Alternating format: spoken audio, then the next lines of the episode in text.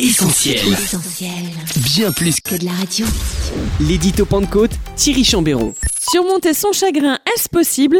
C'est le thème de l'édito de ce mois et c'est aussi malheureusement une question que se posent beaucoup de personnes face à la douloureuse expérience du deuil. On en parle tout de suite, Bible en main, avec vous Thierry Chambéron. Merci Christine. La Bible met en effet en relief les grands événements qui jalonnent le parcours de l'homme sur la terre. Nous y découvrons des naissances, des mariages et des temps de joie, mais aussi des périodes de larmes et de deuil. Depuis l'aube des temps, le règne de la mort a souvent plongé l'homme dans le désespoir, lui rappelant sa fragilité et le caractère éphémère de son existence. La vie de l'être humain et de la femme est courte et sans cesse agitée. Job chapitre 14 verset 11. Les plus grands n'ont d'ailleurs pas échappé à cette triste réalité, et c'est l'expérience qu'a faite également Abraham.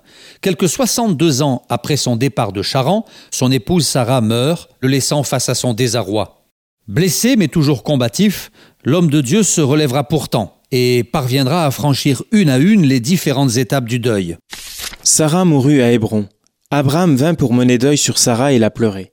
Puis il s'éloigna de son corps. Genèse chapitre 23 versets 2 et 3. Dans ce long processus qui nous amène à triompher du chagrin, la première phase est celle du choc. La nouvelle arrive brutalement et nous sommes comme anesthésiés par la douleur, incapables de réaliser, de réagir. Puis vient parfois le déni.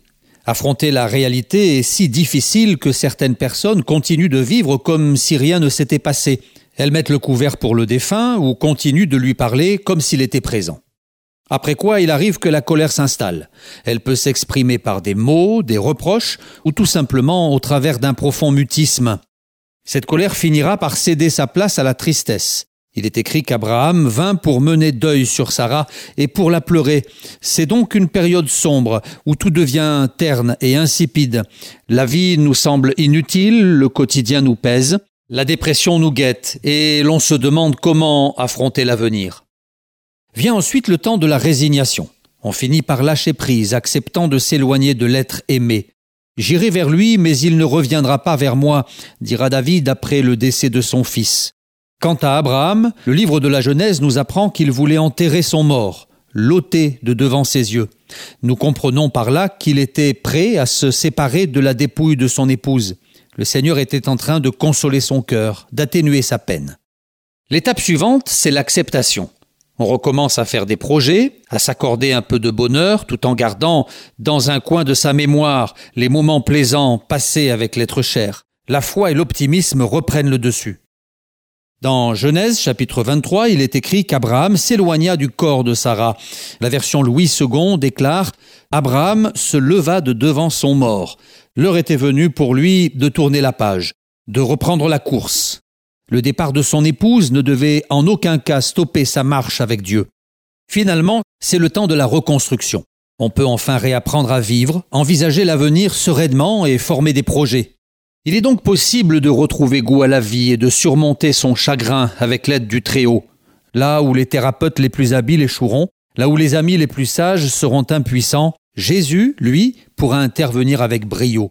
Laissez donc le Maître apposer son baume de consolation sur votre âme et prenez patience. Après le temps du deuil, viendra le temps d'un nouveau départ. C'était l'édito de Thierry Chambéron, rédacteur en chef du magazine Pentecôte. Merci Thierry et à très bientôt sur Essentiel Radio. À bientôt. Alors, qu'est-ce qui est au programme de ce nouveau numéro de Pentecôte? Eh bien, la question du deuil et les moyens d'en sortir seront à la une de ce numéro, Chris. Un sujet douloureux traité avec pudeur et pertinence par Laurent Bauchy.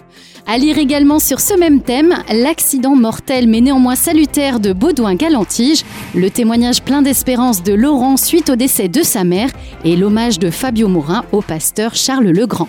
Dans la rubrique enseignement, ne manquez pas la contribution de Joël Chédru qui dit oui à l'unité, mais sans pour autant compromettre la vérité. André Pinguet, quant à lui, nous interpelle avec toi, tandis que Daniel Baudolec ouvre un nouveau chapitre de son analogie entre vie chrétienne et vie animale avec le chrétien lézard. Également au sommaire de cette édition du magazine Pentecôte, un zoom sur la vie d'un EHPAD en temps de Covid. Le directeur de l'établissement Les Trois Sources témoigne de la protection de Dieu. Et puis un article de circonstance au vu des récents événements au Proche-Orient. Jacques Rigler nous partage le défi du témoignage à apporter aux enfants d'Israël. Tout cela et bien plus encore est à retrouver dans l'édition de juin du magazine Pentecôte. Pour vous le procurer, rendez-vous en librairie ou sur le site vienzevoix.fr. Retrouvez tous nos programmes sur essentielbible.com ou sur l'application mobile d'Essentiel Radio.